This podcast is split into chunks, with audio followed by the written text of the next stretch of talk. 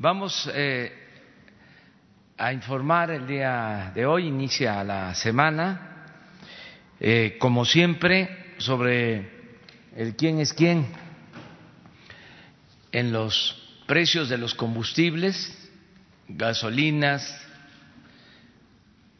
diésel y gas. Esto es muy importante, lo repito, porque esto es lo que nos estabiliza eh, los precios, el que no haya inflación, lo que se conoce coloquialmente y puede ser hasta mejor expresado y sobre todo más entendido, que no haya carestía, porque de la gasolina, del gas, de la luz, depende mucho la carestía de la vida.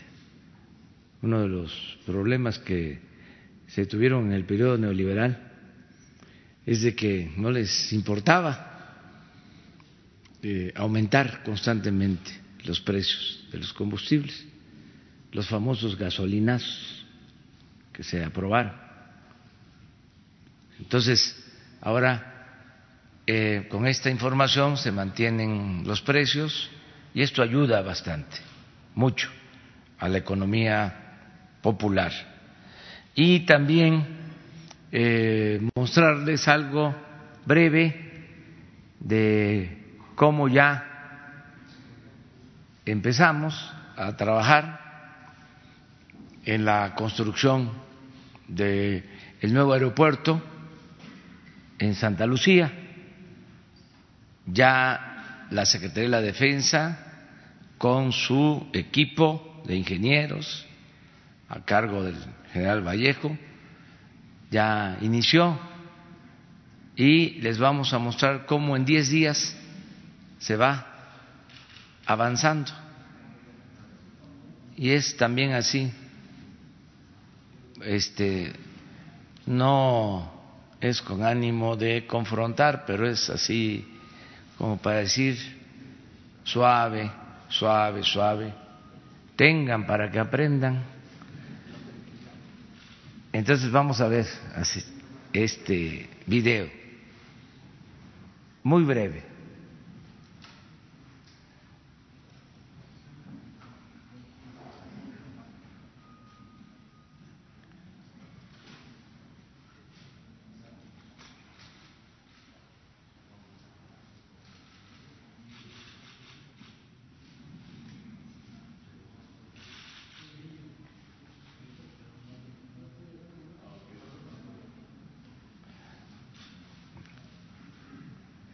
Ese es un truco para que se vea dos veces.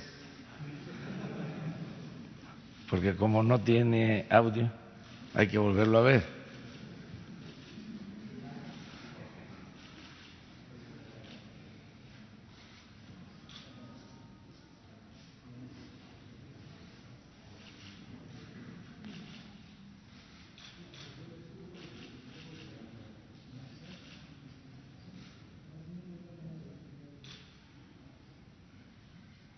Si quieren, esperamos.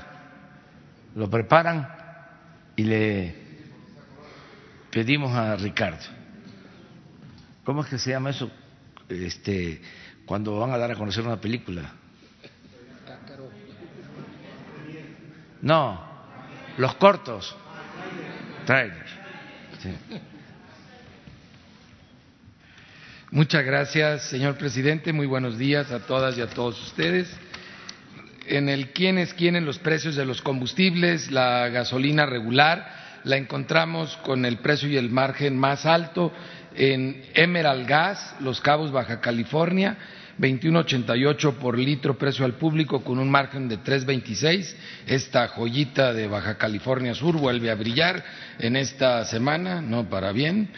Eh, SGS de Centro Tabasco tiene el precio más bajo, 17.89 por litro, con un margen de 22 centavos. Mientras que en el combustible premium, eh, la estación BP eh, en Benito Juárez, aquí en la Ciudad de México, con un precio de 22.78 por litro al público y un margen de 3.90, es el más alto en este tipo de combustible. BP tenía tiempo que no había estado en los precios altos, pero bueno, aquí algún distribuidor se decidió a, brillar en sentido contrario. Eh, Superservicio Cargagas en Cuernavaca, Morelos, a 18.97 por litro es el precio más bajo, con un margen de 42 centavos eh, da gusto ver que aparezcan ya gasolineras que no sean de Tabasco, Veracruz o zonas que se han caracterizado por dar el precio bajo. Ahora en Cuernavaca, Morelos, un buen esfuerzo. Servicios gasolineros de México, en Atotonilco, El Alto, Jalisco, con un precio de 22 pesos 8 centavos por litro y un margen de 3 pesos 16 centavos, es el más caro en diésel, mientras que el más económico lo encontramos en Servicio Periméndez, en Centro Tabasco, a 19.39 por litro, con un margen de 37 centavos. Las marcas con los precios más altos, Chevron, Redco, Arco y Shell, mientras que los más económicos, Golf, Orsan, Lagas y Total, lamentablemente ya Rendichicas, que estuvo ahí algunas semanas, ya no apareció. Volvieron a subir sus, precios. En las acciones de verificación a gasolineras, estaciones de servicio, eh, comentarle que atendimos 288 eh, denuncias y quejas presentadas por los consumidores en nuestra app de litro por litro, 171 eh, verificaciones o visitas realizadas. Entre ellas hubo una de llamar la atención que hizo mucho ruido en las redes sociales, en la carretera a Toluca, una gasolinera que estuvo expendiendo algunos minutos, porque no llegó a ser ni una hora, eh, gasolina revuelto con, agua o agua revuelta con gasolina, más bien. Eh, la gente luego piensa que esa es la manera de robar. No, para robar los rastrillos. Ahí sí, y ahorita lo vamos a ver un caso ejemplar en lo negativo en Acapulco. Esto sucede por falta de mantenimiento. Llueve fuerte y no tienen mantenimiento los tanques, se filtra el agua y lo primero que sale al, al, accionar las bombas es agua en lugar de combustible y obviamente se descomponen eh, los vehículos. Van a tener que pagar la reparación de más de 30 vehículos y Profeco se va a encargar de que paguen. En promedio le va a costar 30 mil pesos la reparación de cada vehículo. No es la forma de robar, ni lo hacen por robar, lo hacen por no invertir en el mantenimiento de sus estaciones.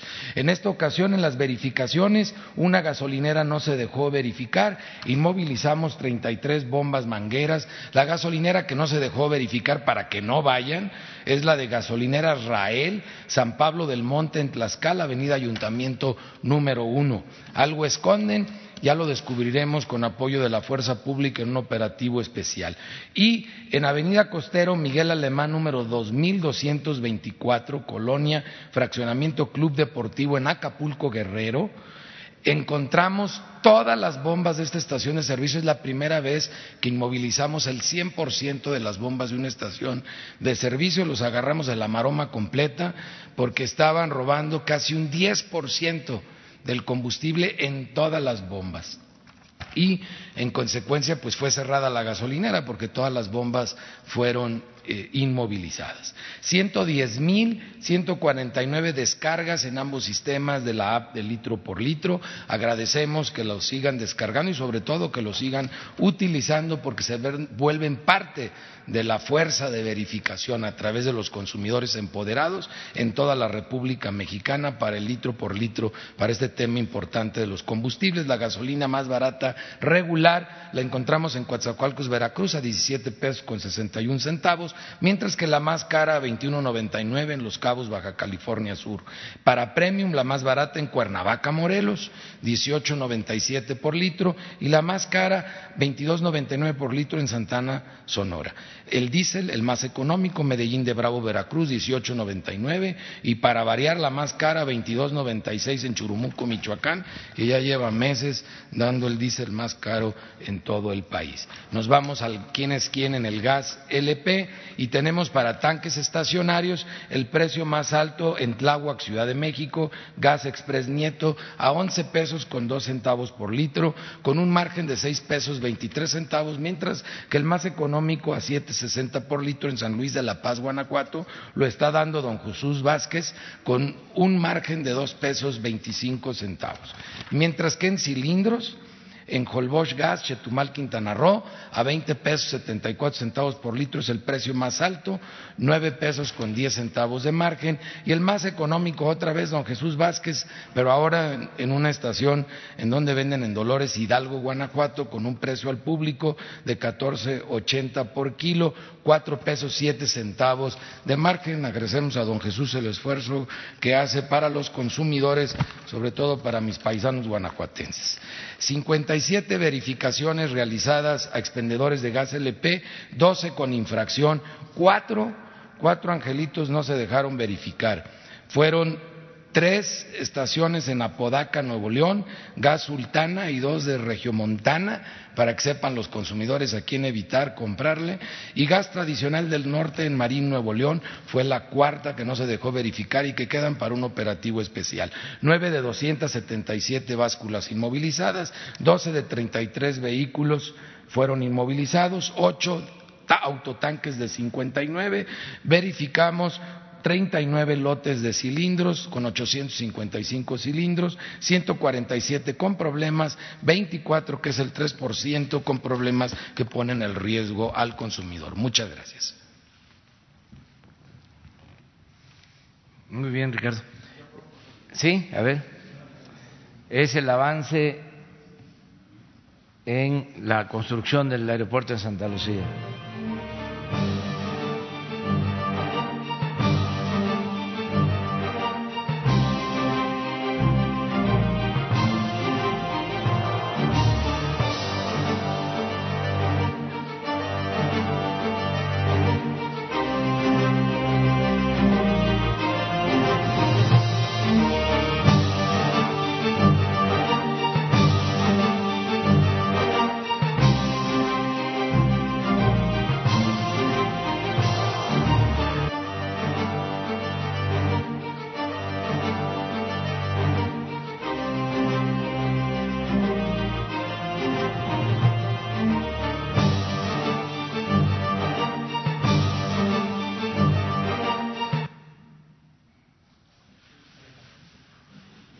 Diez días de trabajo y suelo firme,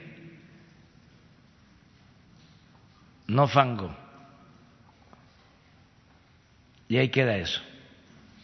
Muy bien, abrimos para preguntas y respuestas. Buenos días, eh, presidente. Hans Salazar de ZMG, Grupo Político, Zócalo Virtual.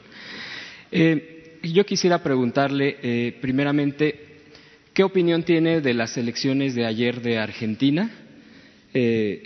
¿Cuál es su perspectiva en la región? Y bueno, que si considera que el giro en América Latina está dando hacia la izquierda y contra el neoliberalismo, del cual usted pues ha manifestado y las políticas que ha planteado su gobierno pues van en contra del modelo y lo ha expresado de manera reiterativa. ¿Usted eh, considera este giro eh, también favorable para eh, lo que se está haciendo aquí en México por parte de su gobierno? ¿Usted se mira también junto ahora con el pues presidente electo en Argentina como ya los liderazgos, eh, eh, tomar el liderazgo en la región de Latinoamérica o su visión es otra, eh, ya hablando de región como, como liderazgo, pues. Bueno, respeto a los procesos políticos electorales de cada país. El día de hoy tengo pensado hablarle al presidente electo en Argentina, Alberto Fernández, y también al presidente Evo Morales. voy a hacer estas dos llamadas para felicitarlos. Lo haría también si se tratara de otros candidatos que triunfan en procesos democráticos. No puedo eh, opinar más, ya he hablado eh, de lo que cada país soberano debe asumir como política.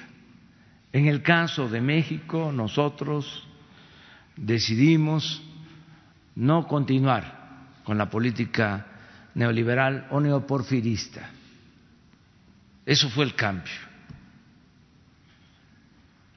Y estamos eh, llevando a la práctica un modelo nuevo, distinto. Este nuevo modelo de economía moral o de moral y bienestar lo estoy definiendo, clarificando en un libro que se va a dar a conocer el día primero de diciembre. Me dicen los de la editorial Planeta que eh, va a estar ya el libro en librerías el día primero de diciembre. Ahí defino los cómo, porque recuerdo mucho que cuando estábamos en la oposición, nuestros adversarios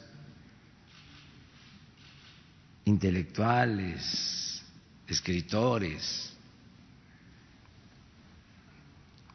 analistas, decían benévolamente, sí, sí, sí, estamos de acuerdo con el diagnóstico pero ¿y los cómo? Se hizo famosos los cómo, porque se pensaba que no había de otra, que era neoliberalismo o eh, la nada.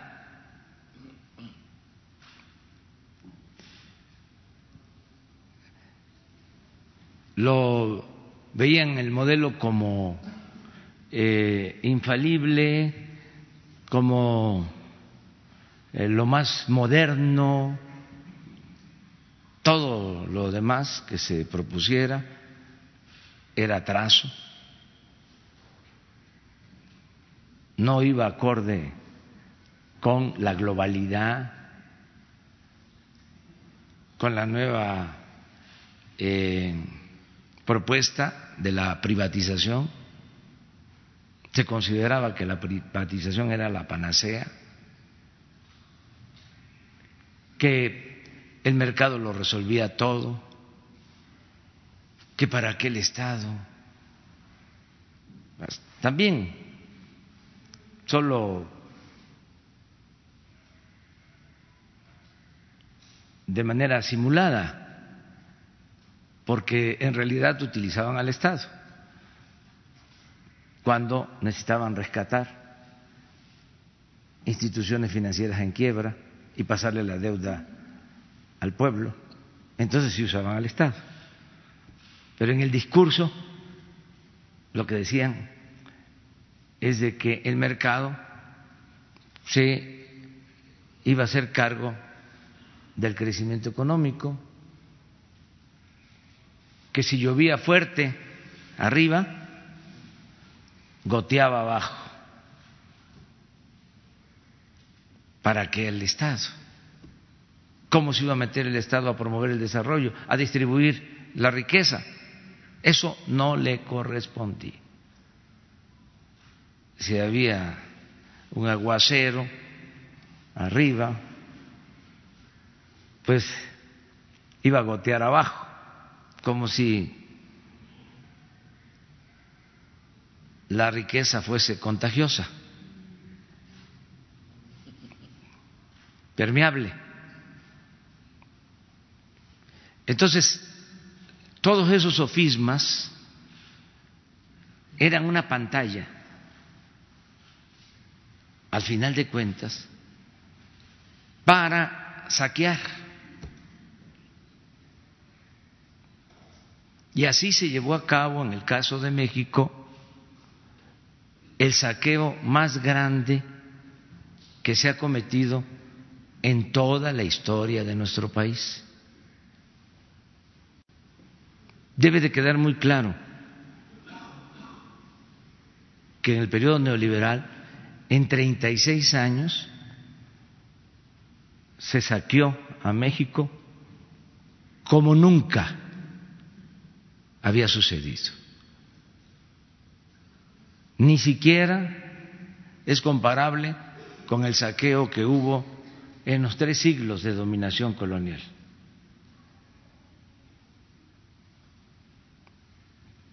Por eso decidimos no continuar con esa política. Además, ¿cuáles fueron los resultados? Más pobreza, más desigualdad, más inseguridad, más violencia y desde luego mucho más, porque ese es el distintivo del modelo neoliberal, mucho más corrupción.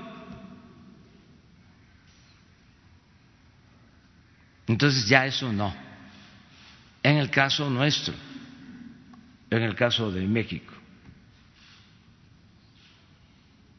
Y por eso estamos escribiendo este libro y el día primero eh, se da a conocer. Le voy a hablar a los presidentes para felicitarlos. Em, y estuve pendiente ayer, como también estuve pendiente porque ganaron los Astros este, y llevamos tres dos. Em, y se va este, acercando. Em, pues eh, el pronóstico que hicimos de que iban a ser los campeones de la Serie Mundial. Además que todavía falta en el béisbol, eh, no se acaba hasta que se acaba eh, es hasta que cae el último Sí. Eh, segunda pregunta, presidente. Eh, con respecto al mismo eh, tema de Argentina-Bolivia que ahorita usted toca, ¿estaría dispuesto a reunirse, contempla reunirse con, con el presidente electo y presidente reelecto en próximas fechas? digo, no inmediatamente, pero sí en próximas fechas para en esta lógica del intercambio de, eh, pues, de políticas, de experiencias para poder ir contra, bueno, cambiar este modelo que, bueno, ya lo ha descrito, cuál es la afectación que se ha tenido en las sociedades en estos últimos años, que no han décadas, y además de todo, tener, más bien, abrir puentes económicos hacia la región de Sudamérica, así como el, el TEMEC eh, hacia Estados Unidos, que bueno, pues eso ya está, incluso aquí se ha planteado de manera muy puntual el avance. Se estaría también, usted estaría pensando en crear estos puentes para equilibrar hacia la región de Sudamérica y por último, aprovechando el comentario que hizo de béisbol, eh, ¿apostó a favor de Astros? ¿Hizo apuesta con alguien? No, hice este un pronóstico, está en mi face. Desde hace 20 días eh, está mi quiniela eh, y eh, pronostiqué que la final iba a ser Astro Dodger, no, Astro Cardenal, y ahí sí, pero eh, está Astro, que además es muy importante esta serie porque ya iban dos juegos ganados eh, a favor de eh, Washington y este en Washington, o sea, los dos ganados en Washington eh, se realizaron en Houston, estando los de Houston en su casa, perdieron dos. Y se van a Washington y Washington pierde en casa tres. Está tres dos. Mañana es el sexto. Si gana Astros, ahí se termina. Si pierde, se empata. Y el miércoles se resuelve. Eso es para los que les gusta el béisbol. Hay que estar este, pensando en los deportes y lo, demás, lo mejor es hacer deporte. Eh, eso es lo mejor de todo, caminar, este, hacer ejercicio, eh, alimentarnos bien, eh, cuidar el peso, no a los productos chatarra, que no haya obesidad. Muchas de las enfermedades tienen que ver con eso y podemos resolver. Eh, es cosa ahora que cambió el horario, ya tenemos posibilidad de levantarnos más temprano y hacer un poco de ejercicio. Muy bien. Sí, eh, miren, eh, hace como 15 días estuvo el presidente de Cuba con nosotros. La semana pasada el presidente de eh, Costa Rica y esta semana va a estar el presidente de Panamá. Y eh, estamos eh, con mucho gusto recibiendo a presidentes, lo vamos a hacer con primeros ministros, con jefes de Estado de otros países, para reforzar las relaciones de cooperación para el desarrollo, las relaciones de amistad entre los pueblos. Entonces sí es muy probable que eh, se dé el encuentro con el presidente de Argentina y con el presidente de Ecuador, de Bolivia, y también con el presidente de Ecuador, si él lo eh, solicita, lo pide, eh, lo había hecho, pero canceló este, su su viaje a México. También lo había hecho, eh, estaba planteándolo el presidente, presidente de Chile, pero también canceló. Pero están abiertas las puertas en nuestro país.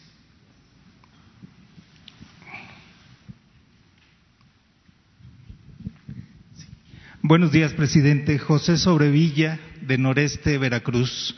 Eh, hay una inquietud acerca de Michoacán por el asunto de la federalización de la nómina de los maestros.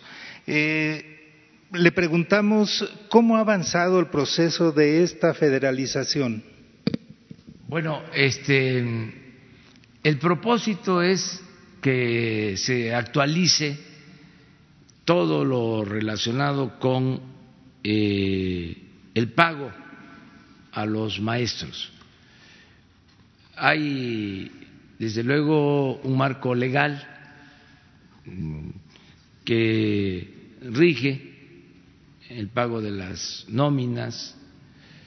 El gobierno federal paga la nómina de los maestros em, federales y por lo general los estados pagan la nómina de los maestros estatales. También con transferencias de recursos. Fueron acuerdos que se tomaron cuando se descentralizó la educación, parecido a lo que se hizo con la descentralización de los servicios de salud. Entonces, eh, hay fórmulas, la federación entrega fondos a los estados para pagarle a los maestros. Pero por mala administración o porque aumenta eh, el gasto, aumenta la matrícula de alumnos en un estado más de lo que se estimó y hay que contratar a más maestros, lo que se les transfiere no alcanza por las razones que sea, mala administración o eh, son malos gastos que el presupuesto. Entonces, había la costumbre de que a finales de cada año se les daba a los estados un complemento y cada estado negociaba su complemento de acuerdo a cómo eh, se llevara con el secretario de Hacienda. Entonces les autorizaban esto también sucedía en el caso de las universidades, bueno, sucedía en todo. Había mucha discrecionalidad en el manejo del presupuesto. Habían los fondos para moches, fondos especiales para presidentes municipales, pues por eso las protestas. Al extremo de que los diputados manejaban presupuesto. Se les asignaban 10 millones de pesos a cada diputado, o 15 o 20, y con ese dinero este, los diputados negociaban con presidentes municipales, con gobernadores, les daban esos recursos a cambio de un moche. Eso en complicidad con Hacienda, porque desde luego es una irregularidad. Los diputados no tienen por qué manejar presupuesto, no es esa su función. Entonces todo eso ya no eh, se permite y cuesta trabajo que se entienda. Por ejemplo, ahora que se está por aprobar la ley de ingreso, pues eh, los diputados con esa lógica dicen vamos a aumentar impuestos, vamos a que haya más déficit, vamos a calcular más alto el precio del petróleo y así tenemos supuestamente más dinero, hacemos una bolsa con eso y la repartimos para las organizaciones campesinas, las de la llamada sociedad civil, los gobiernos estatales, los gobiernos municipales, las universidades y todos contentos. Pero ¿qué significa eso? Más deuda, el aumento en los impuestos, el que no alcance el presupuesto y entonces se decida aumentar el precio de las gasolinas. Entonces todo eso ya se terminó, ya es lo que se tiene de conformidad con la ley de coordinación fiscal, lo que le corresponde a los estados, lo que le corresponde a los municipios y lo que le corresponde al Ejecutivo. Sin embargo, se está haciendo una revisión para federalizar los servicios. En el caso de la educación, a ver, para que se les pague a los maestros igual como se les paga a los maestros federales, que se les pague a los estatales, nosotros nos hacemos cargo. Pero vamos primero a revisar la nómina. Vamos primero hacer un censo escuela por escuela. Vamos a que se sepa cuánto es lo que se necesita y desde la Tesorería de la Federación, como sucede en el caso de los maestros eh, federales, se les va a pagar a todos los maestros. Nosotros nos hacemos cargo.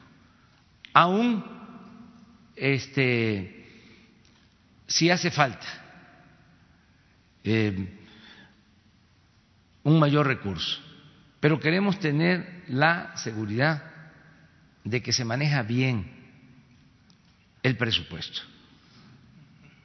No culpo a nadie, pero eh, en el caso de salud, el llamado seguro popular era como la caja chica de algunos gobiernos estatales. Se usaba para otros fines el dinero Entonces, todo eso es lo que se está regularizando. Afortunadamente hay entendimiento con los gobernadores, vamos bien. Y el modelo que se está eh, aplicando el ensayo es el estado de Michoacán, en el caso de educación. A partir de lo que resulte en Michoacán, empezamos a la federalización en todo el país, si así lo acepta el gobierno estatal. Es decir, si están eh, de acuerdo, es voluntario, no es eh, obligatorio. Se puede llegar a ese acuerdo si ellos eh, deciden que la nómina se federalice. Correcto. Segunda pregunta, presidente. ¿Cuándo va a conocer el pueblo mexicano las políticas para la cuarta transformación en medios públicos? Pues ya no solo las conoce, sino todos los días se dan cuenta los mexicanos que se informa como nunca había sucedido se garantiza el derecho a la información, no se oculta nada y así lo vamos a seguir haciendo.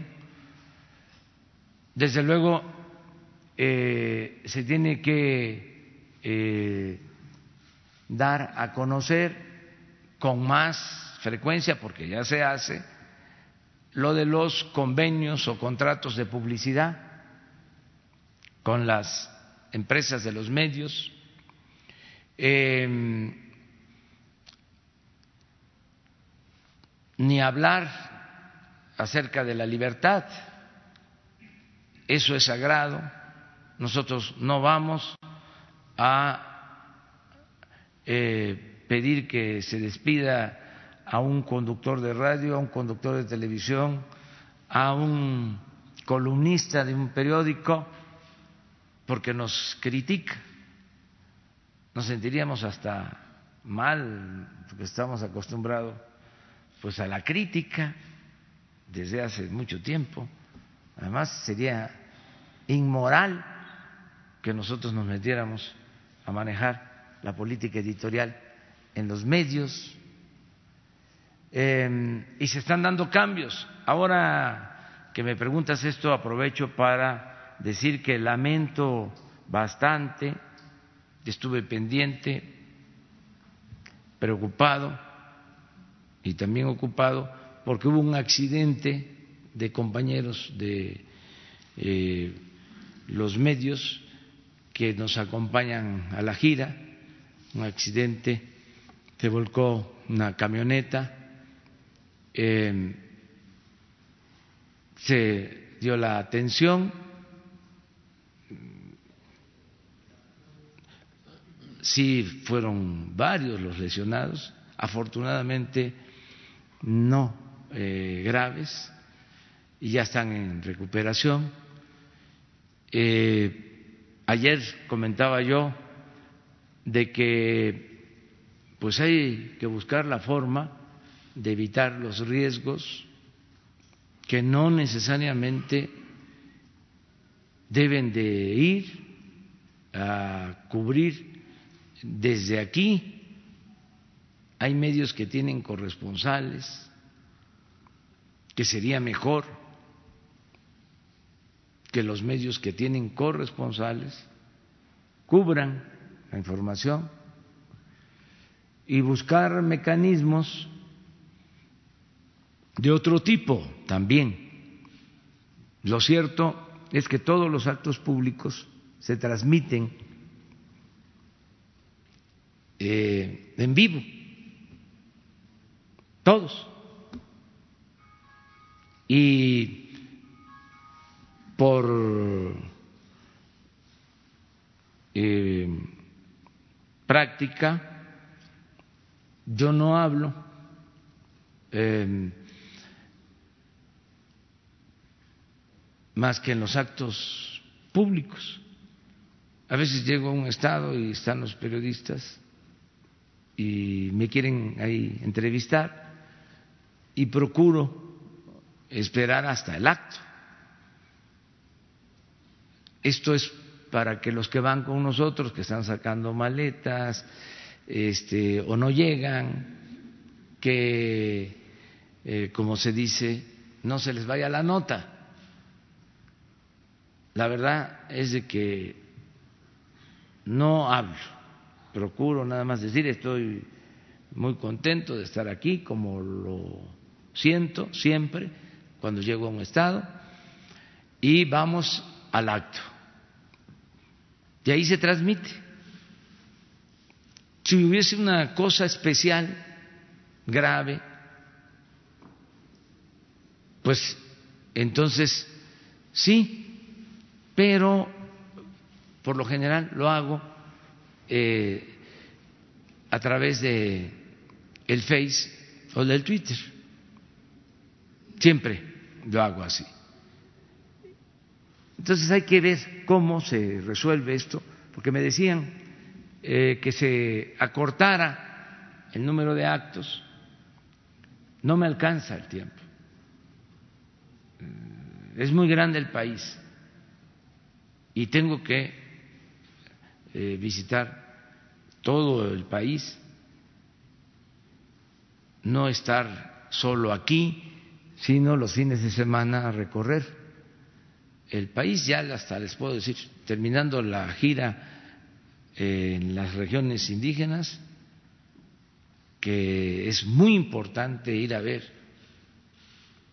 a los pueblos indígenas, olvidados, marginados, porque también ellos este, desaparecieron durante la política neoliberal antes del el neoliberalismo, pero hasta los años 80, eh, tenían eh, vida los centros coordinadores indigenistas. Bueno, se fundaron la mayoría en los años 70.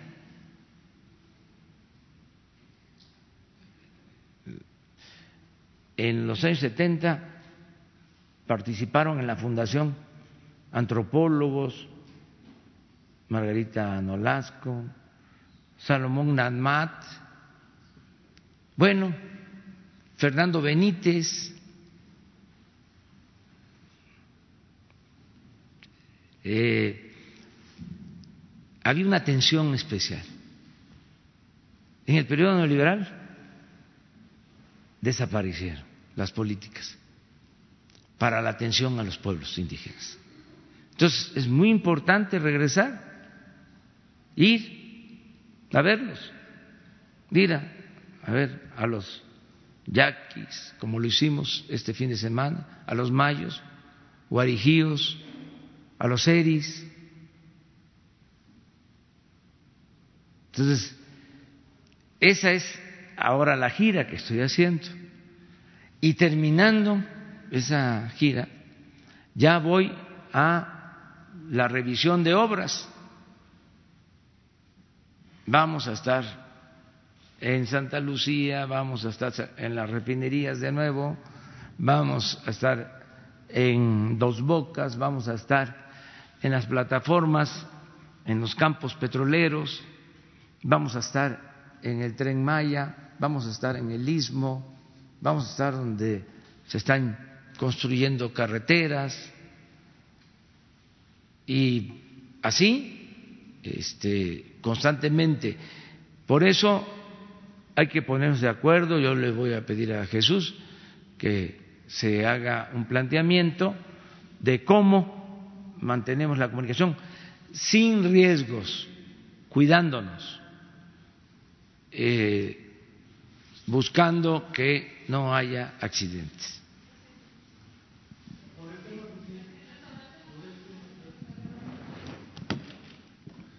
Gracias, presidente. Buenos días, Alejandro Lelo de la red de Círculo Digital. Preguntarle al presidente, ¿cuál va a ser la definición en este tema de el apoyo que se le da a los medios de comunicación, a los periodistas que hemos viajado con usted a las giras y se lo planteo en el sentido de que este apoyo que se da de traslado no es simplemente porque uno como periodista reciba una especie de dádiva, un trato especial, tiene que ver también con el cumplimiento del artículo sexto constitucional que es el derecho a la información. Es una forma de facilitar el gobierno el cumplimiento de ese artículo. Y, presidente, ¿cómo garantizar también la seguridad de, nosotros cuando hay ese tipo de giras? Porque eh, este caso del sábado, este accidente, viene precedido de otros casos delicados. En, en diciembre nos extraviaron en la eh, selva y en la zona de Centla, que usted debe conocer bien, porque en vez de irnos de Campeche hacia eh, hacia Chiapas por Tabasco, se metieron por la selva. Luego hubo otro incidente recientemente en Oaxaca, chocó una camioneta sin mayores eh, eh, problemas. En Sinaloa se nos acabó la gasolina en plena carretera en una zona bastante insegura. En Chihuahua hace unos días se, perdieron en, en, la zona de la sierra. En diciembre en Nayarit trasladaron a los colegas en una camioneta pick-up con todos los riesgos que esto implica, presidente. Y a pesar de que paga, eh, los municipios son los que pagan este tipo de vehículos, sí hay una corresponsabilidad de la presidencia de la República y se lo digo también porque el sábado, de acuerdo con declaraciones de la gente de la propia presidenta, eh, presidencia, se le informó al área de logística, bueno, el primer viernes cuando recogieron las dos camionetas, que no estaban en muy buen estado y dijeron, de todas maneras se las llevaron. El sábado, eh, ese día se descompuso una de las camionetas, no la que chocó, y también es evidente, la camioneta que chocó, las llantas están completamente lisas.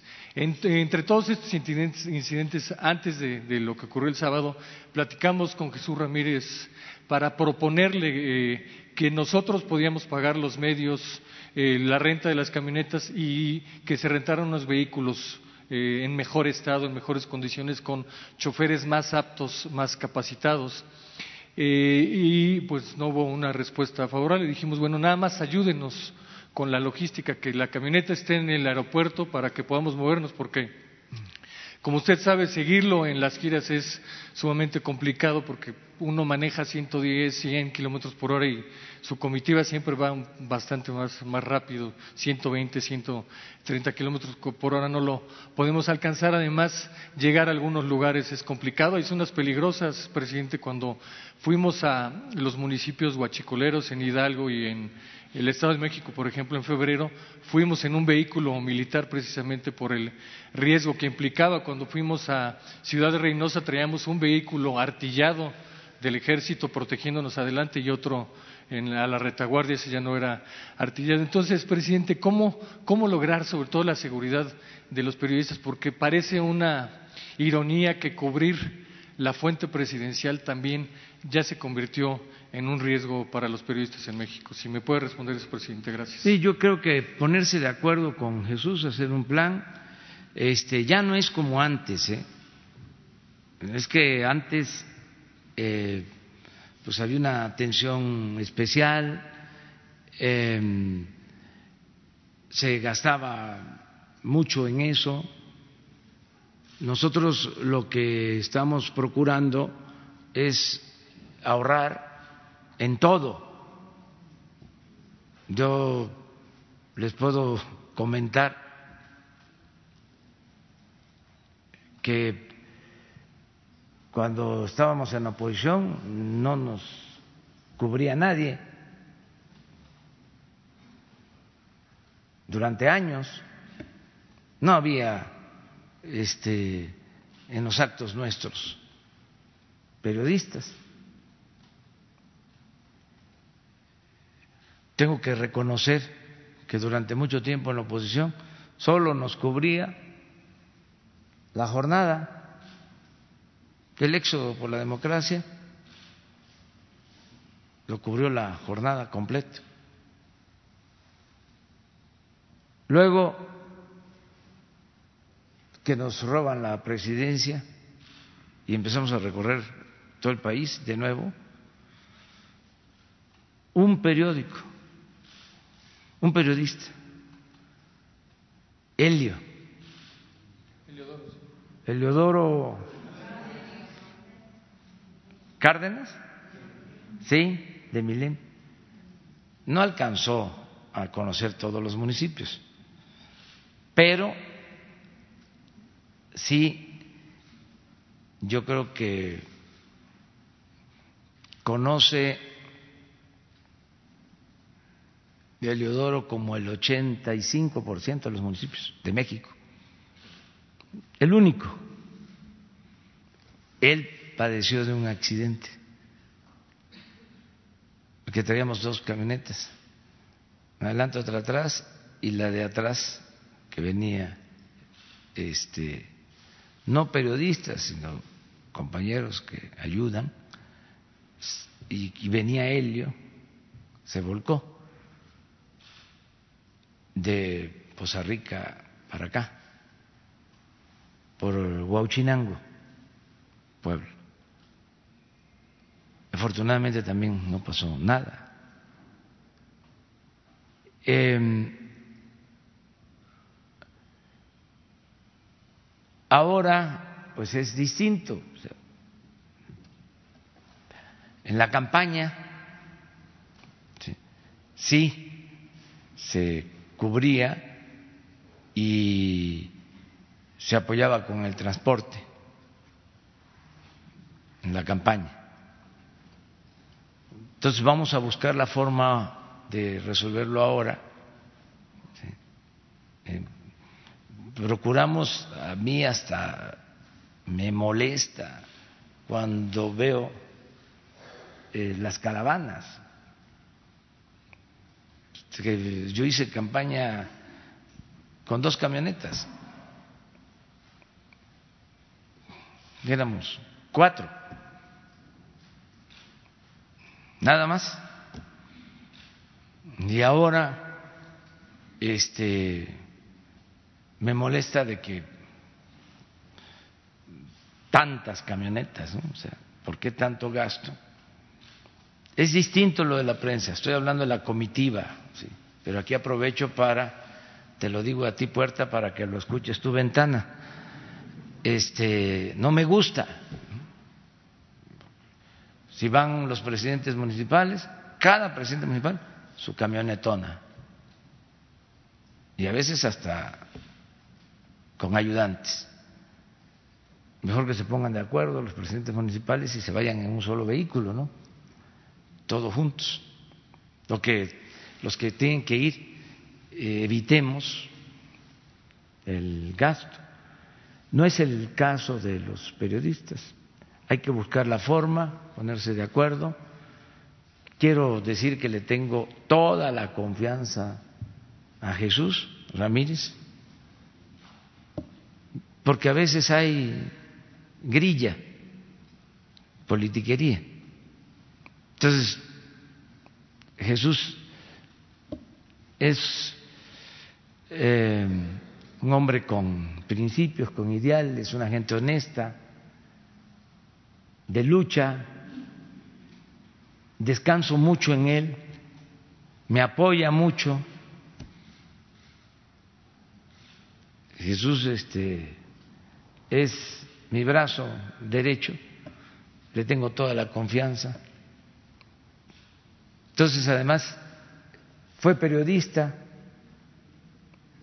Jesús fue director del periódico Regeneración, que llegó a tirar hasta 15 millones de ejemplares por tiraje. Y fue periodista de medios. Y Jesús cantó lo mismo. Entonces, es cosa de que se pongan de acuerdo se reúnan y se defina qué hacer en este caso. Y desde luego garantizar eh, por encima de todo la seguridad, garantizar la, seguridad. Eh, yo también cuido eso, todos cuidamos eso. Eh, en los traslados hay veces que tiene uno que ir, pues eh, a cierta velocidad, tampoco tanta como ven, voy leyendo, voy viendo cosas, a lo mejor no me doy cuenta, ya me voy a ir dando cuenta para que este despacio, pero sí se calculan bien los tiempos y sí llegamos. Nada más que no podemos hacer giras para estar en un acto, en un día. Está habiendo tantas cosas pendientes. Entonces, y tantos municipios. Entonces tenemos que aprovechar.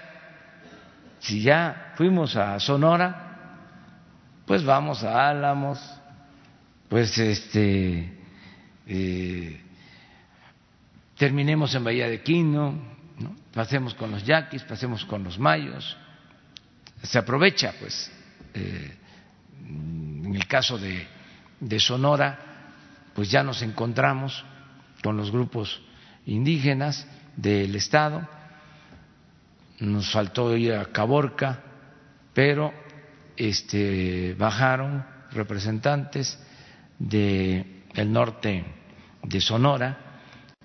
Entonces ahí vamos y se tiene que mantener esta gira para recoger los sentimientos de la gente y es mi trabajo, es lo que tengo que seguir haciendo.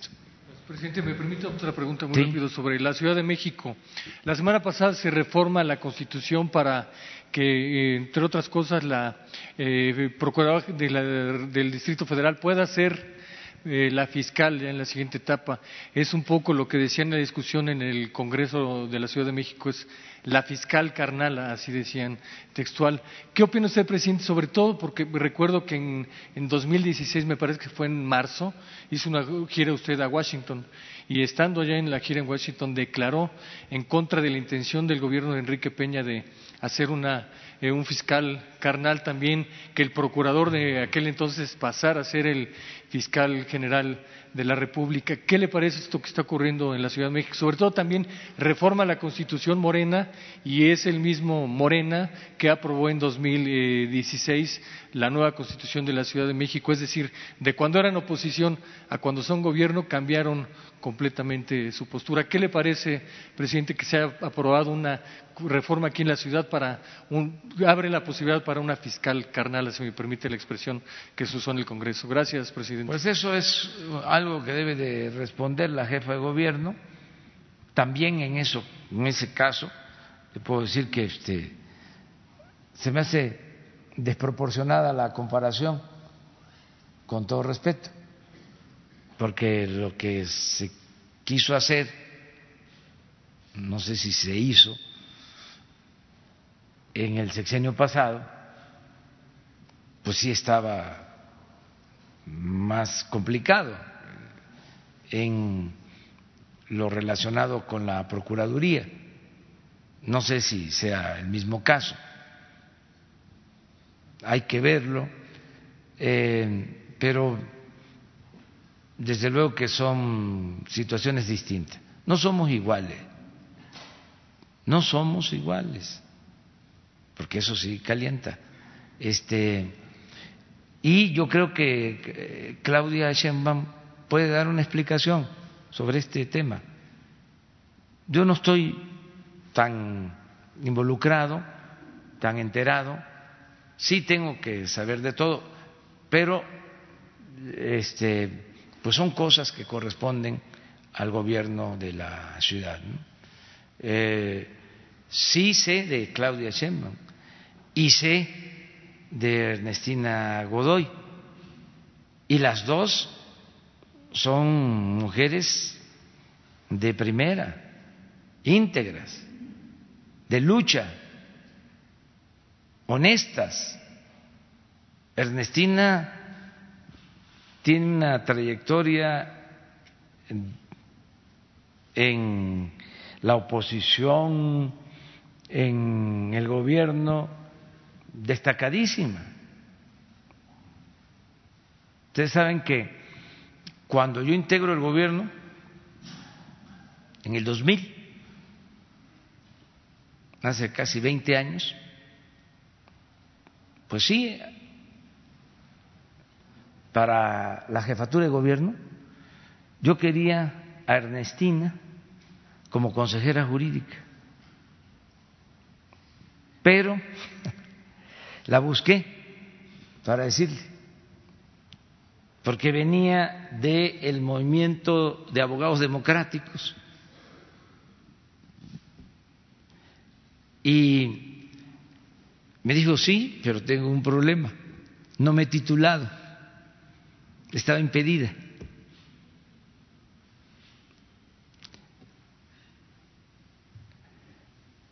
Por eso eh, propuse a una compañera del mismo equipo de los abogados democráticos que se llama Estela Ríos, que fue la consejera jurídica en mi gobierno pero estoy hablando de hace 20 años.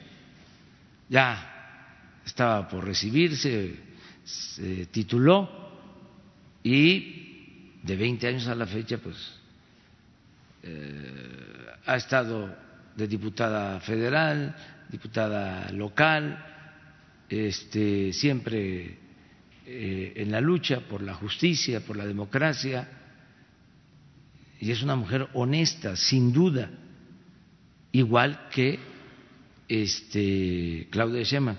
Y si se dicen, ¿cómo es eh, la procuradora qué? La, fiscal carnal, la fiscal como decía el debate la oposición. Está muy bien dicho eso, porque son este, eh, compañeras de... Yo también, o sea, es mi fiscal carnal, ella también, porque este...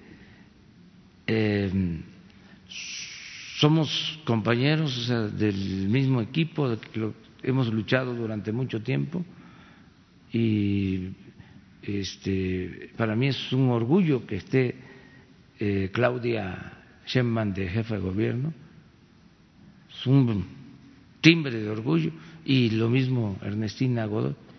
Pero hay que ver cómo estuvo lo de la reforma legal ¿Usted le sugirió a Claudia Sheinbaum que fuera eh, Ernestina Godoy la procuradora? Eso eh, no plantearon sé, es en que la discusión. No sé si es por eso. O sea, este, eso lo va a resolver en Claudia. No sé si ya se nombró legalmente. No tengo eh, este, eh, elementos, pero sí conozco a las dos y le contesto de Ernestina porque pues es real desde hace 20 años y este en 20 años es la misma Ernestina no se enriqueció. O sea no es corrupta. Cómo no voy a tener confianza en ella claro que sí.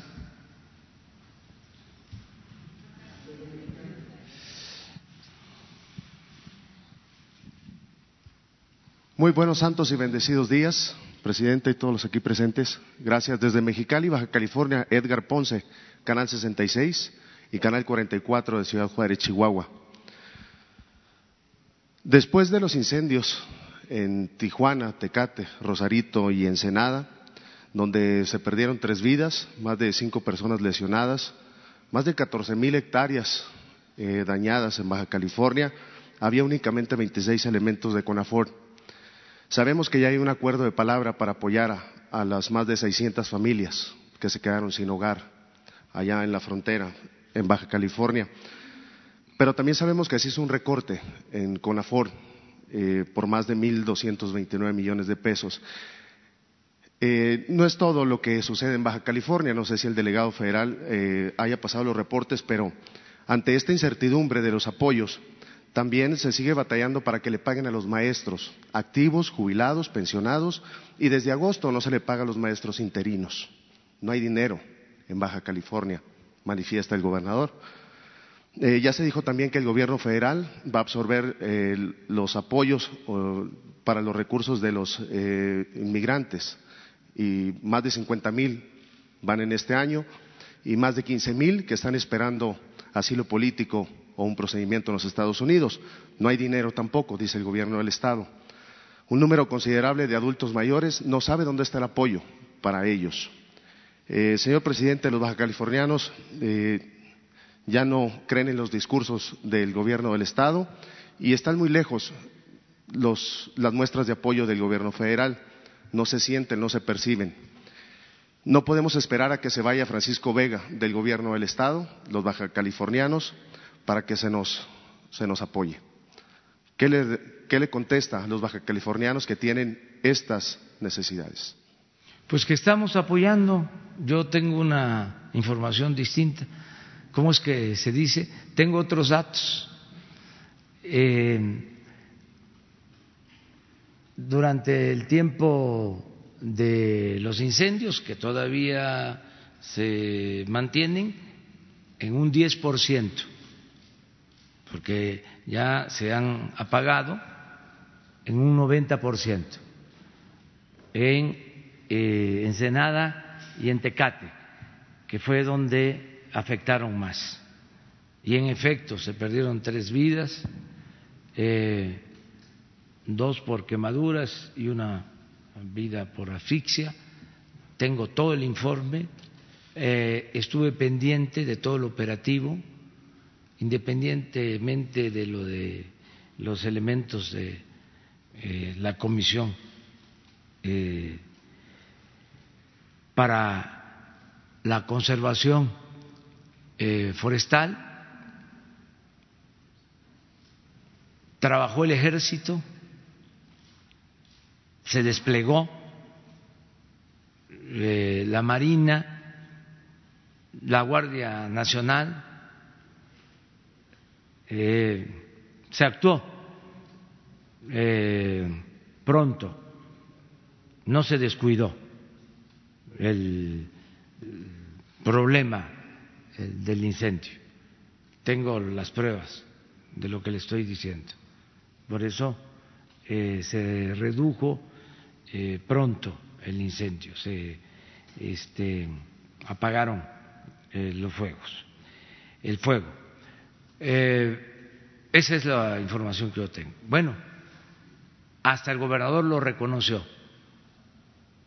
y tengo también este, manera de probarlo, porque es nuestra responsabilidad y cumplimos. Eh, acerca de lo de los maestros se está atendiendo, es un asunto parecido al que expuse de falta de recursos que no le alcanza al gobierno del Estado, pero no le debe la federación. O sea, estamos al corriente. Nosotros hemos transferido los fondos que corresponden de conformidad con la ley. Si no alcanza, es por lo que eh, planteé.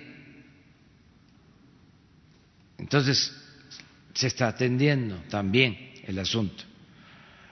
Em, hace 15 días estuve en San Quintín y fui a decirles que se va a ampliar el hospital de San Quintín. Em, también no eh, recibí quejas de que los adultos mayores no estén eh, obteniendo sus em, apoyos, sus pensiones. Tengo la información de que todos los están recibiendo, la mayoría, pero de todas maneras lo vemos. Porque el asunto de los migrantes? El asunto de los migrantes se está atendiendo también. Hay una disminución considerable en toda la frontera del número de migrantes. Eh, hay una reducción en cuatro o cinco meses de migrantes. Va a informarles eh, pronto el secretario de Relaciones Exteriores, el equipo mm, de lo que pasaba en junio cuando se desató esta crisis a la fecha es totalmente distinto. Eh, ya podemos decir que se normalizó la situación migratoria, me refiero a el tránsito por nuestro país de migrantes, es distinto completamente, por eso le digo que tengo otra información, tengo otros datos. Eh, tengo la información también de que se llegó a un acuerdo para tratar las aguas de Tijuana, que eh, es un acuerdo eh, entre los dos países, se van a poner plantas de tratamiento de aguas. Sí, es una inversión autorizada de 200 millones de pesos para Tijuana, aprovecho para decirlo aporta el gobierno de Estados Unidos la mitad y nosotros la otra mitad. Em, está funcionando el programa de eh, estímulos para las ciudades fronterizas, la disminución del IVA, del impuesto sobre la renta, el aumento del salario mínimo al doble en fin, estamos atendiendo eh, la frontera, estamos atendiendo en todo el país. Nada más por último, eh, bueno, ayer le gusta el béisbol. Los Águilas tuvieron el juego más largo de la Liga Mexicana del Pacífico, 22 entradas con Cañeros de los Moches. Y saber si va a ir a la toma de protesta de Jaime Bonilla. no estoy asistiendo a los actos de toma de posesión de los eh, gobernadores. Eh, eso le corresponde a la licenciada Olga Sánchez Cordero, la secretaria de Gobernación. Ella me está representando en eh, estas ceremonias cívicas importantes. Desde luego, yo les mando siempre mi felicitación a los que eh, entran y también mi saludo y respeto a los que se van, eh, para agradecer lo que hicieron, aun cuando haya polémica, eh, porque así es esto, no se es monedita de oro en este noble oficio de la política. Entonces, eh, va a ir la licenciada Olga Sánchez Cordero.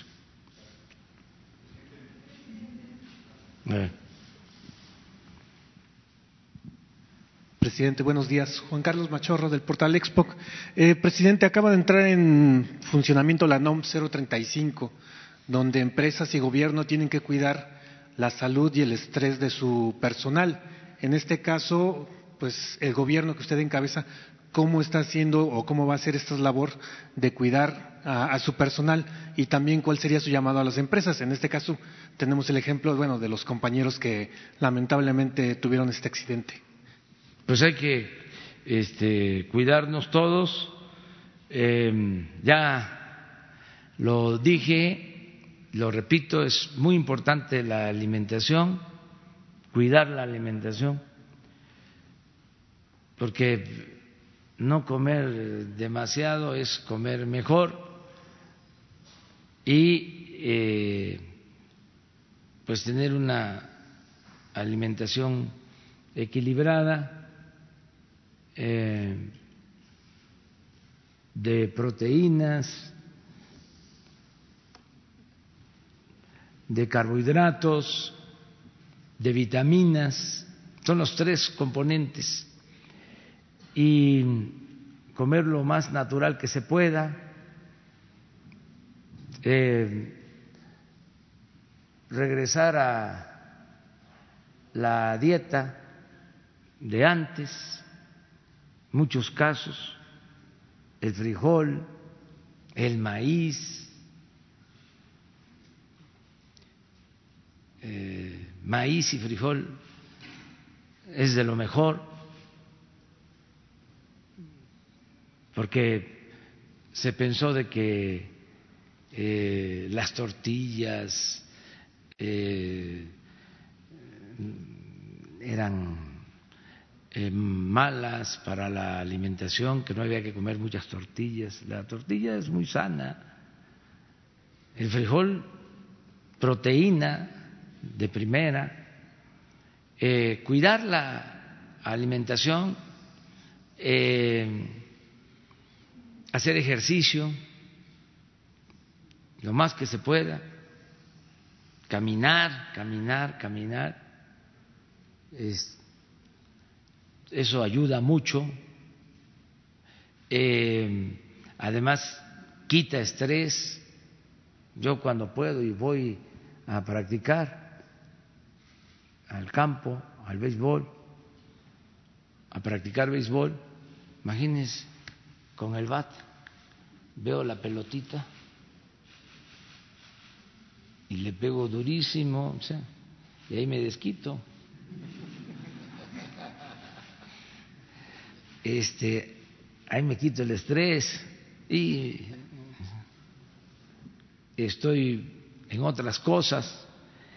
Y no angustiarse, serenos, tranquilos, no excitarse, despacio, eh, y desde luego tener la conciencia tranquila. Eso ayuda mucho. Este, del estrés viene también de portarse mal, ¿Cómo no va a estar estresado alguien que está robando?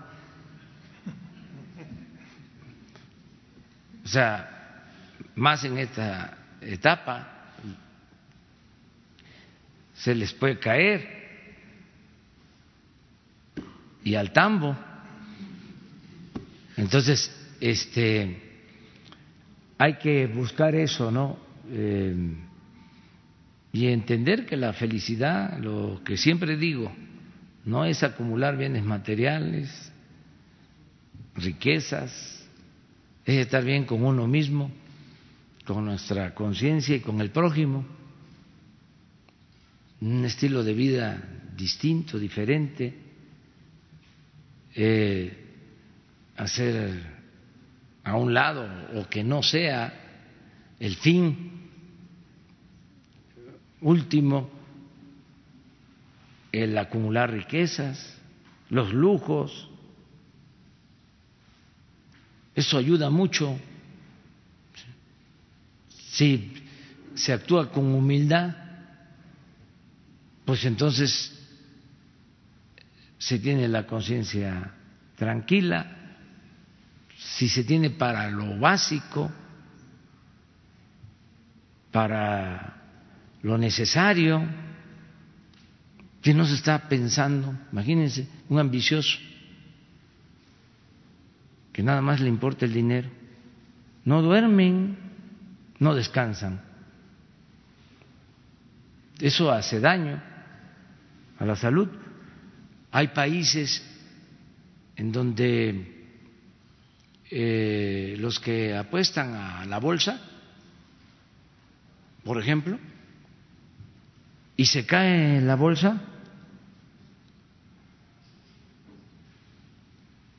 los apostadores se infartan.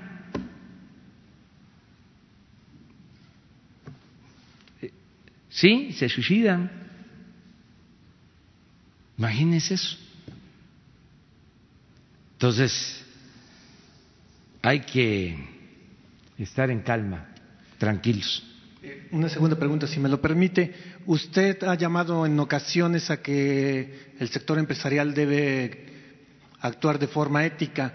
Las personas eh, y el equipo de trabajo que va a llegar a la presidencia de Argentina también ha mencionado que se tiene que tener un sector empresarial que, valga la redundancia, solo obtenga utilidades razonables. ¿Cómo nota usted que tiene que ser esta relación empresas con gobiernos emanados de la izquierda en Latinoamérica. Gracias. Bueno, en el caso de México yo pienso que la responsabilidad mayor la tiene el gobierno. El gobierno debe dar el ejemplo. El problema que se tenía era que el gobierno daba el mal ejemplo. Y entonces ya no se tenía autoridad para pedir a los demás un recto proceder. Si el funcionario público se metía a los negocios,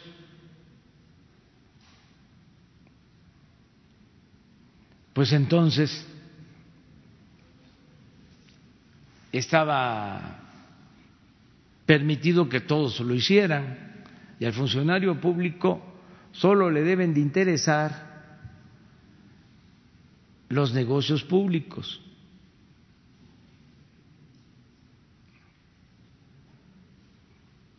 Eso no sucedía.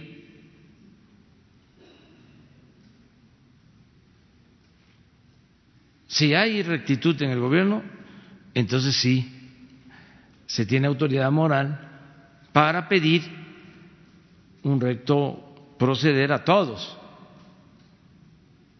Y así lo están entendiendo los empresarios y lo están entendiendo todos los eh,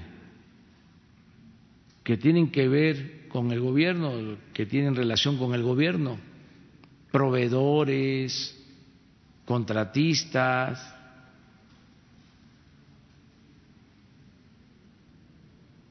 y ya lo hemos dicho, contratista que se vaya con el anticipo de una obra, aquí se le va a mencionar, le vamos a dar su premio como el que se les da a los que cobran más por la gasolina y a ver cómo se va a quitar eso. ¿Qué le va a decir a su familia? ¿Qué le va a decir a sus hijos?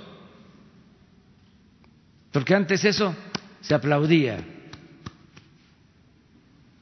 Qué hábil, qué vivillo, ya transó,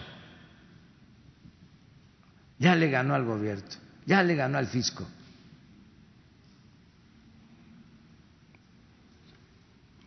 Eso ya no se va a permitir. Obras inconclusas,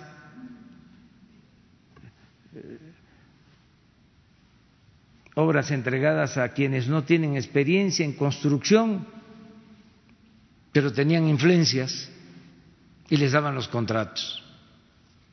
Políticos vendiendo medicinas, ¿qué pueden saber de eso?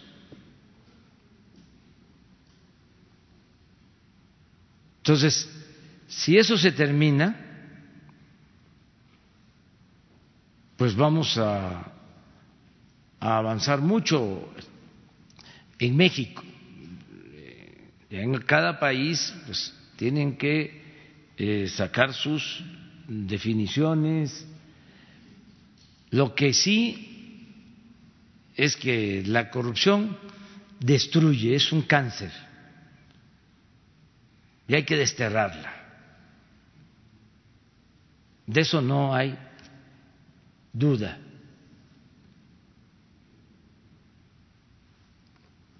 Y cuesta trabajo, pero se puede. Se puede, en el caso de México, por dos razones. Primero, porque existe una voluntad política a no permitir la corrupción. Estamos decididos a acabar con la corrupción. Yo quisiera que recuerden así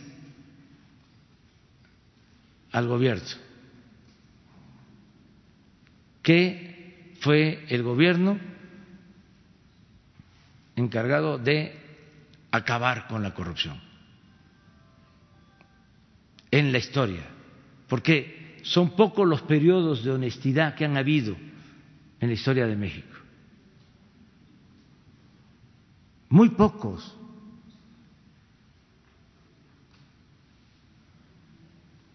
Les adelanto algo del libro.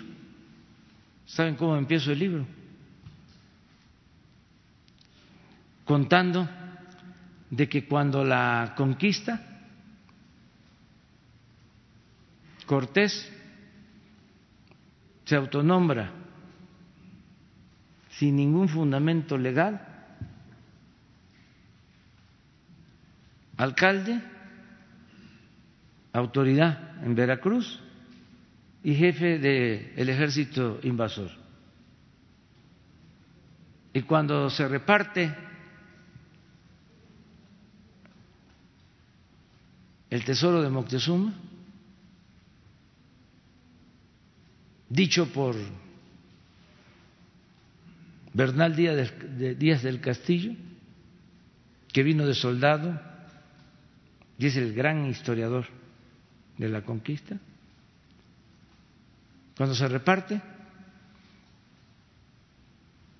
ya se había menguado el tesoro, porque ya se habían quedado antes con la mayor parte, Cortés y sus capitanes. Y lo que le toca a los soldados ya es muy poco.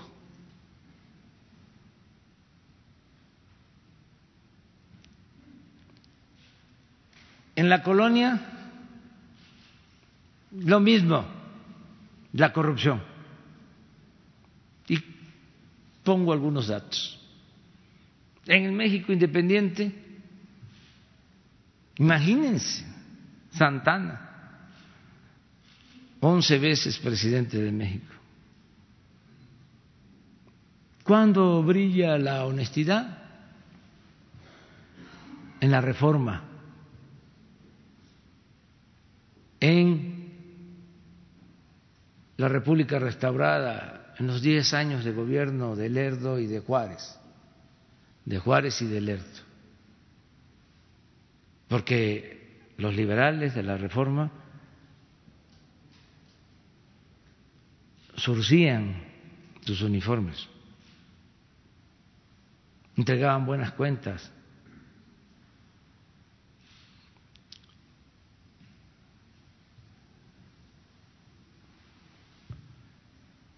Viene el porfiriato, de nuevo la corrupción. En alta los negocios, la entrega de las concesiones para el petróleo, los negocios con los ferrocarriles, con las tierras. No pudo la revolución con eso. Siguió la corrupción. Continuó. Acuérdense de lo que contaba Obregón, que cuando le quitaron el brazo en la batalla de Celaya, en el enfrentamiento con los villistas, no encontraban su brazo y él mismo decía que un amigo que lo conocía muy bien sacó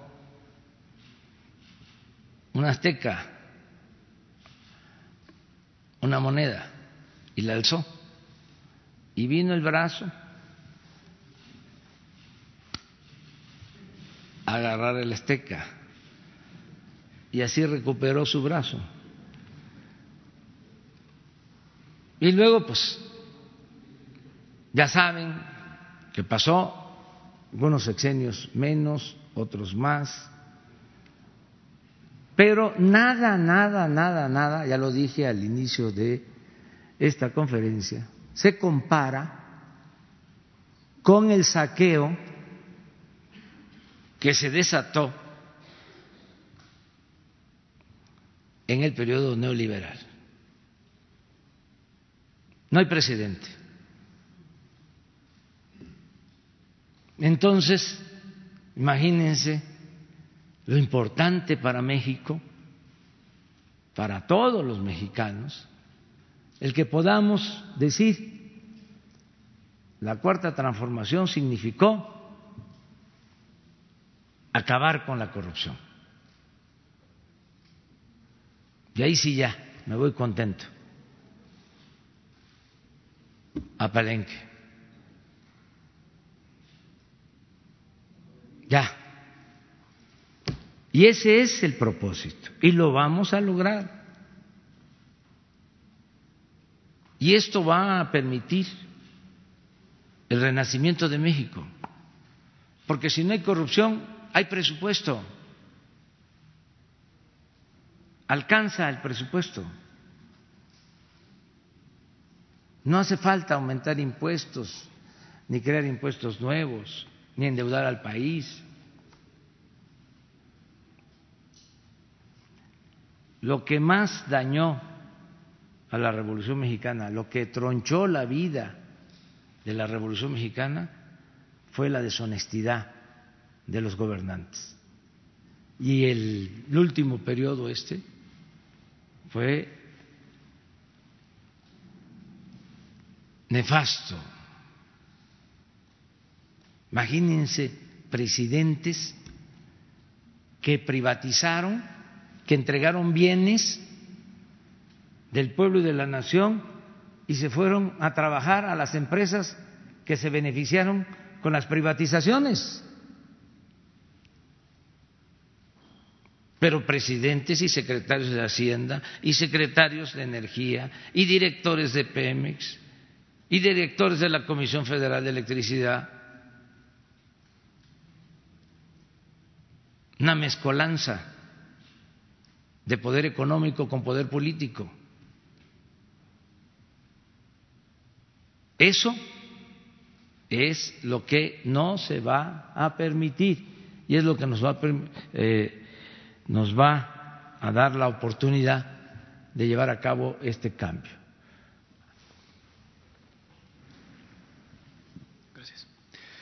¿Qué tal, presidente? Buenos días. Eh, Cedric Raciel, del periódico Reforma.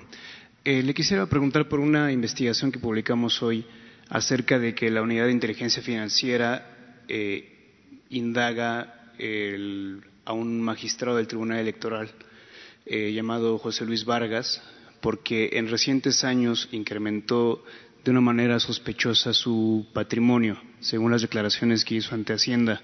Que no corresponderían con los ingresos que tiene un magistrado electoral. Eh, también se indagan eh, depósitos que hubo a su cuenta bancaria, eh, incluso en 2018, en un año pues crucial en materia electoral, cuando la ley les impide a los magistrados electorales precisamente recibir otro ingreso que no sea el que le paga al tribunal. Por favor, su opinión de esto. Bueno, este si inteligencia financiera tiene esa información, es seguro que va a eh, seguir su curso y va a llegar a la Fiscalía General de la República. No he podido tener audiencia o recibir a Santiago Nieto porque me pidió que quería verme, no lo he podido recibir, posiblemente lo vea esta semana, y cada vez que hablamos me lleva asuntos eh, para informarme. No tengo información sobre esto en particular, pero a lo mejor él sí tiene ya este, elementos. Es eh, cosa de que la autoridad competente investigue sobre el origen del dinero. Aquí sí que aplica aquello de que se le tiene que seguir la pista al dinero. Hay cosas que no se pueden ocultar. Y una de ellas es el dinero, es difícil de ocultar por más paraísos fiscales que haya. Es difícil, muy difícil. Además, por lo general el corrupto es fantoche y presume. Entonces, ¿qué hacen los corruptos?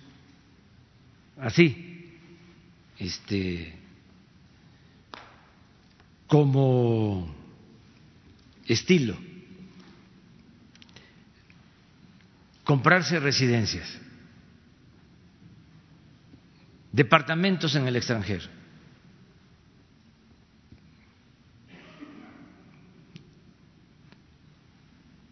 depositar dinero en bancos extranjeros, en fondos del extranjero, pero ahora, ya por el acuerdo que hay entre las naciones, entre los gobiernos, para combatir el lavado de dinero, ya se tiene mucha información. Es muy difícil este, que no se sepa.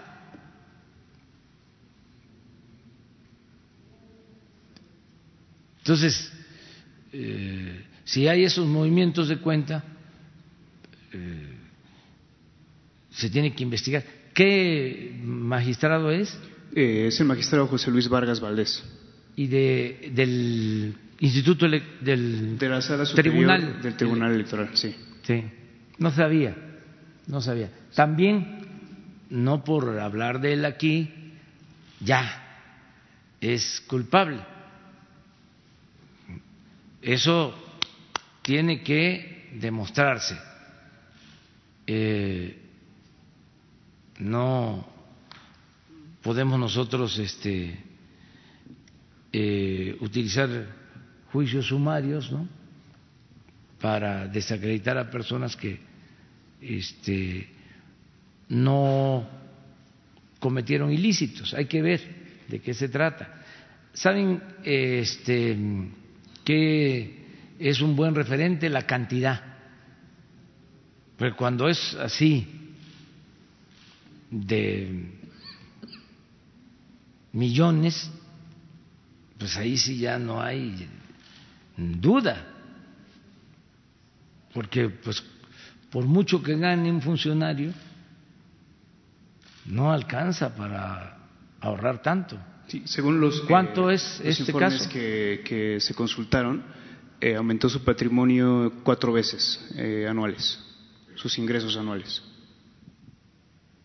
Sí, hay que verla. Sí. Y hay Pues- que, hay que buscar la forma de que este, se conozca el asunto. Si usted ha enfatizado en, en, revisar casos de corrupción en el Poder Judicial y hasta ahora los casos más eh, llamativos han sido los de jueces, digamos, de asuntos penales, pero este sería quizá eh, un primer caso eh, de corrupción en el, en el, en el, de jueces electorales, podría ser. Es que debe de haber también en lo electoral, porque han eh, resuelto asuntos muy controvertidos. Nosotros hemos padecido eso. Y puede ser por fobia, por diferencias políticas, ideológicas, partidistas, pero si no es por eso, si no suena lógico, suena metálico. Si no es por eso, es por dinero. Pero ya eso se terminó y este no se va a tolerar la corrupción.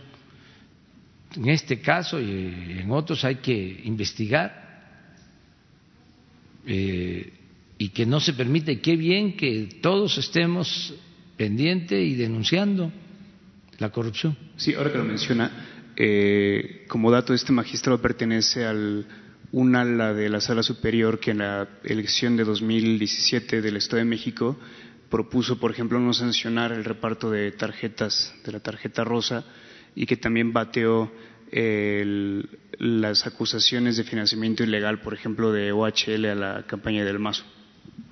Sí, hay que investigar, hay que este, saber de qué se trata. Gracias, presidente. Mi segunda y última pregunta es, este, ayer hubo, ayer terminaron eh, las, asambleas distritales que forman parte del proceso interno de renovación de la dirigencia de Morena. Se realizó la asamblea que le corresponde a Jilko Polemski y justo nosotros detectamos que hubo irregularidades allí en la votación. A los, a los militantes se les entregaron acordeones, ¿no? papeles con los nombres de los eh, morenistas, líderes que debían elegir como consejeros, eh, entre ellos eh, precisamente la dirigente Yitko Polemski, eh, y estos, esta irregularidad se repitió, no solamente ocurrió ayer, se repitió en muchas asambleas, esa irregularidad y muchas otras. Eh, ¿Qué opina usted de esto que está ocurriendo? Al final ya transcurrió No la primera me etapa. meto en estas cosas, solo decir que se equivocan quienes piensan que la gente es eh, susceptible de manipulación. El pueblo no es tonto. Tonto es el que piensa que el pueblo es tonto. Si en algo hemos avanzado en los últimos tiempos, es en la toma de conciencia de nuestro pueblo. Pero sí manipularon ayer a los morenistas, presidente. Pueden eh, hacer eso aceptando sin conceder, porque no tengo elementos para juzgar y además ni debería meterme. Pero sí es importante la reflexión de fondo. Ya no hay ciudadanos imaginarios, ya no hay borregos.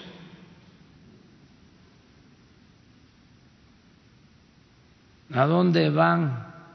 Me. por quién votar. Me. Ya no hay eso. Un aplauso por la politización que hay en nuestro pueblo. Eso es lo más importante, es en lo que más hemos avanzado. Si no fuese así, yo estaría en el piso, porque los conservadores no se resignan, se resisten, no aceptan los cambios, siguen atacando, un día sí y el otro también, y la gente nos apoya y por eso nos mantenemos. Es otra realidad ya se están llevando a cabo reacomodos muy importantes, se está cambiando la mentalidad del pueblo, que eso es lo más importante de lograr. Lo más difícil también. Siempre digo que hay veces que hay revoluciones y la gente sigue pensando igual. Y ahora, sin una confrontación armada, sin violencia, se está llevando a cabo un cambio de mentalidad. Y cuando cambia la mentalidad del pueblo, cambia todo. Entonces, pueden continuar esas prácticas. Caciquiles, antidemocráticas. Pero no hay que menospreciar al ciudadano, a nadie. al ciudadano en general y en particular, en este caso, a un ciudadano militante de eh, un partido, porque se supone que se trae una trayectoria de lucha, hay conciencia, son otros tiempos. Entonces, ¿qué va a suceder? Esto nosotros lo vivimos que no acarreaban gente para ir a votar por candidatos eh, distintos en la pasada elección. ¿Y qué hizo la gente? Ya estando ahí, votó en libertad.